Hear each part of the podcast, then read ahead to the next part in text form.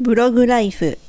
ブログで心をより豊かに。メイさんです。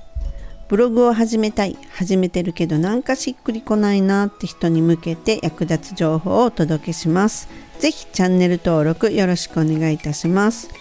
前回のエピソード21では結果を急ぎすぎる人の結末という内容をお届けしました。今回は初心者のうちは誰もが知らず知らずのうちにね迷い込んでしまうことかもしれない。私も気づくとねそうなってたなーっていう風に感じています。結局ね正解っていうのはねもう自分の中にしかないんですよ。っていうお話を100%私持論でお届けいたします。でインターネットをね利用してね稼げるようになりたいって思うとまずねどうやって何をして？というね疑問から始まりません。今やねネットではね情報がほんと簡単に手に入りますよね。っていうかね溢れ返っていますよね。だからゆえにね初心者っていうのは本当にね余計に迷っちゃうんですよ。でね成功者のね真似をしたら良いねんっていうような話をね耳にします。いやもちろんねそうしますよ。だって何もわからないんですから。成功者のね真似をしたらね当たり前のように自分もね成功するって。そんな風にね思い込んじゃいますよ。いやなんならもうなんか自分も成功しているかのようなねそんな錯覚すらね覚えるってこともありますよ。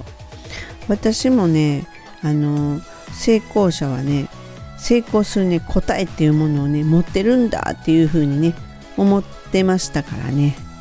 ま、例えばね A さんのね言ってることはね自分の中にストーンと落っこちてくるわって感じたかと思えばあ B さんの言ってることも一理あるなっていう風にね。で A さんのね言葉に沿って進んでいったら A さんのような成功を手に入れるって思い込んでしまうんですよ。でもねどうもねこのやり方はね自分に合ってないなーってうんこれはちょっと、うん、難しいなきついなとかいうふうにねなんか思ってくる私はね思ってくるっていう経験があったんですよね。ででねあのまあはたまたねこうスッとうまくいくかもしれないですよ。でもそのかもしれないっていうところをねやっぱりねあのすっきりさせるにはねこういろいろともねやってみるしかないわけですよね。でもねここでねまたねあの初心者あるあるはちょっとやってあダメだって言ってはいって言ってなんかもうすぐ次にねシフトしちゃうんですよね。乗り換えちゃうんですよ。いやこれだったらねほんとねなんかゴールもともとあったゴールっていうのはもっとどんどんどんどんどんどんどんどん遠くなっていくっていうことじゃないですか。でも本当にこれねあるあるなんですよね。例えばですよ。例えばね Kindle 本出版するっていうので書くじゃないですか。あもう売れへんわ。と思ってまたちゃうことやるっていう感じですよね。でブログを始めブログでもそうですよね。ブログを書いてみた。ん？なんか手応えないわ。ってもうなんかブログ書くのをやめてしまう。更新自体やめてしまう。っていう風な感じ。でまた違うことに手を出すみたいな。でねこのあのやめてしまうっていうとこがそのねちょっとねポイントになるんですけどね。やめてしまうじゃ元も子もないのでやめてしまわずにねやり方っていうのをねやめればいいんですよ。つまりはあのこうその道ごともやめてしまうっていうんじゃなくってこ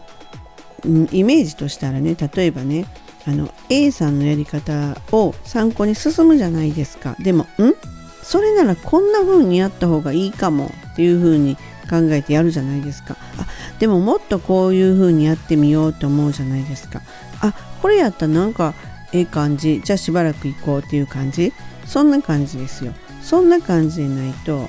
あのシフトしちゃうとダメなわけで。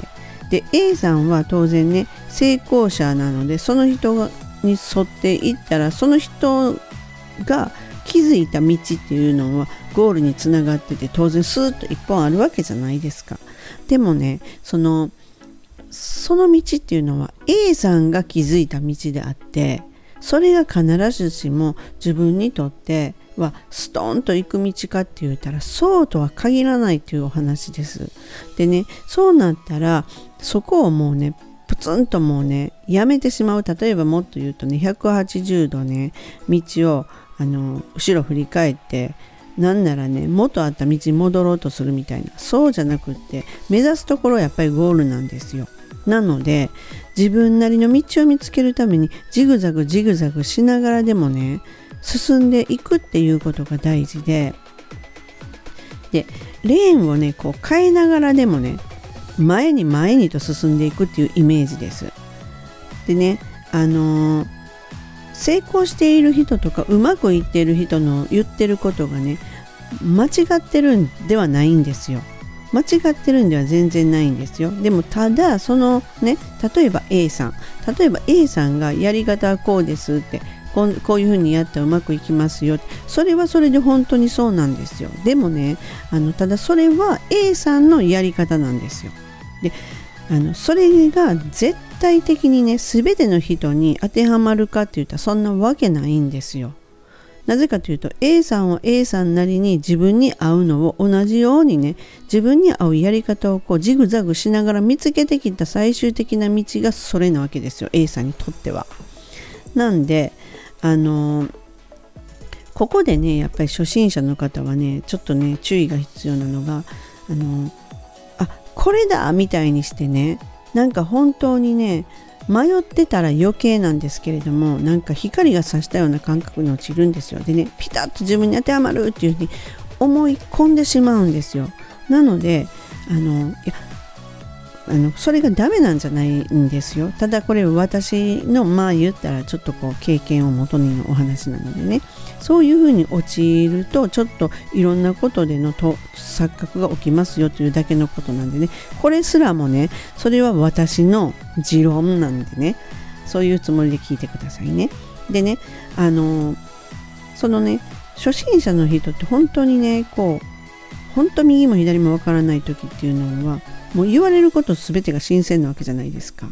なのでね、あこれだみたいにピタッと自分に当てはまるみたいにして本当思い込んでしまうんですよ。でね、もちろんね、経験も浅いし、知識もないわけですからね。だから、あの、そういったことを、やっぱりでも、やりながらでもね、当てはまると思ってやってみる、当てはまると思ってやってみる、それでいいわけなんですよ。で、繰り返しながら模索していくと、やっぱり気づいていくんですよね。っていうのが私が気づいた最終的な気づいたことっていうのはねもうねあの正解っていうのは自分の中にしかないんですよってことなんです。自分の中に正解はあるわけで。でまあえーと、例えばですよこうコンサルを依頼します。なんかすっきりすること言ってくれないなっていうようなことをね感じる人って結構多いと思うんですよ。えなんでなんでもっとこういうふうに言ってくれないの？とかね。まあこうなってくるとねあの求める側とやっぱりその提供する側っていう双方の方向性がとかですね同じでないとちょっとこうやっぱりこう難しい問題になってくるとは思うんですよ。でもまあそのこれもね実はこのこのコンサルに関しての正解っていうのもまあ自分の中にあるんですよ。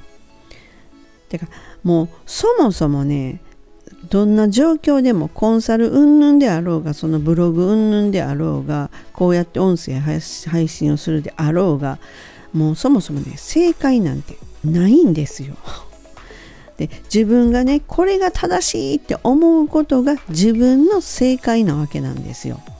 なのでねあの一つやっぱり気をつけないといけないのは例えばですよ A さんという成功者がいますってその人が言うことだけに振り回されるんじゃなくって本当にその人の言うことも一理あるという具合に参考する参考にするわけですよ。そして参考にしてやってみるんですよ。じゃあ B さんのここもちょっと一理あるなと思えば違うやり方ですよね結局 B さん。それもやってみるんですよ。ただ決してゴールは見失ってはいけないわけで自分が行きたいのはここですよだってその方向性方向だけはそっちを向いて A さんのやり方 A さんの言ってることそれはいいんですよ参考にすればちょっとつまむ。でもそれがっつりそこに行くのは危険っていうお話ですよ。なのでねあのやっぱりその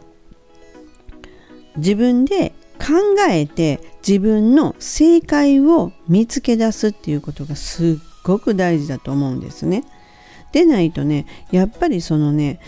あの誰かの意見とか誰かのその動きだとかっていうことに対しそれにね依存してしまう自分っていうのがいたりするんですね。だから何かをこう考えながらねあの動くっていう前に前にですよまずそうだ。あの誰々さんに聞いてみようとか誰々さんならどう言うかなとかね。ほんとそういうね心理になってきちゃうんですよ。私なんかちょっとそういうところがかつてはありました。だからあの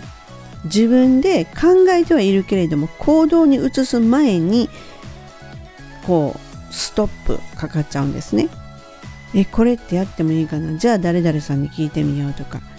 じゃあちょっとそれで合ってるのか検索してみようとかそういうなんかねこう誰かに振り回されちゃってるわけですよ。結局成功している。なのでねその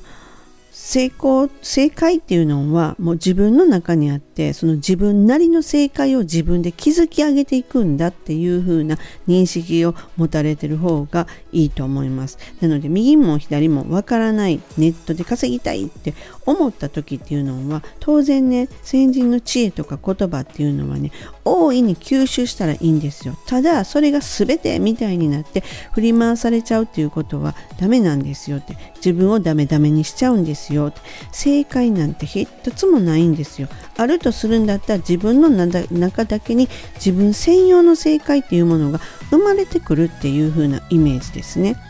なのでやり方をねジグザグジグザグねしながらでもね見つけながらゴールを目指すっていうそうやってなった時にあの気づいたら自分の中には自分のスペシャルな正解っていうのをね掴んでると私はこれはそういうふうに思って日々動いています。はい、なのでね是非あのこの私の苦い経験をもとにねやってみてください。きっとね自分の成功につながるものがね見つかるはずです。最後まで本日もお聴きくださりありがとうございました。ではまたすぐお会いしましょう。めいさんでした。バイバイ。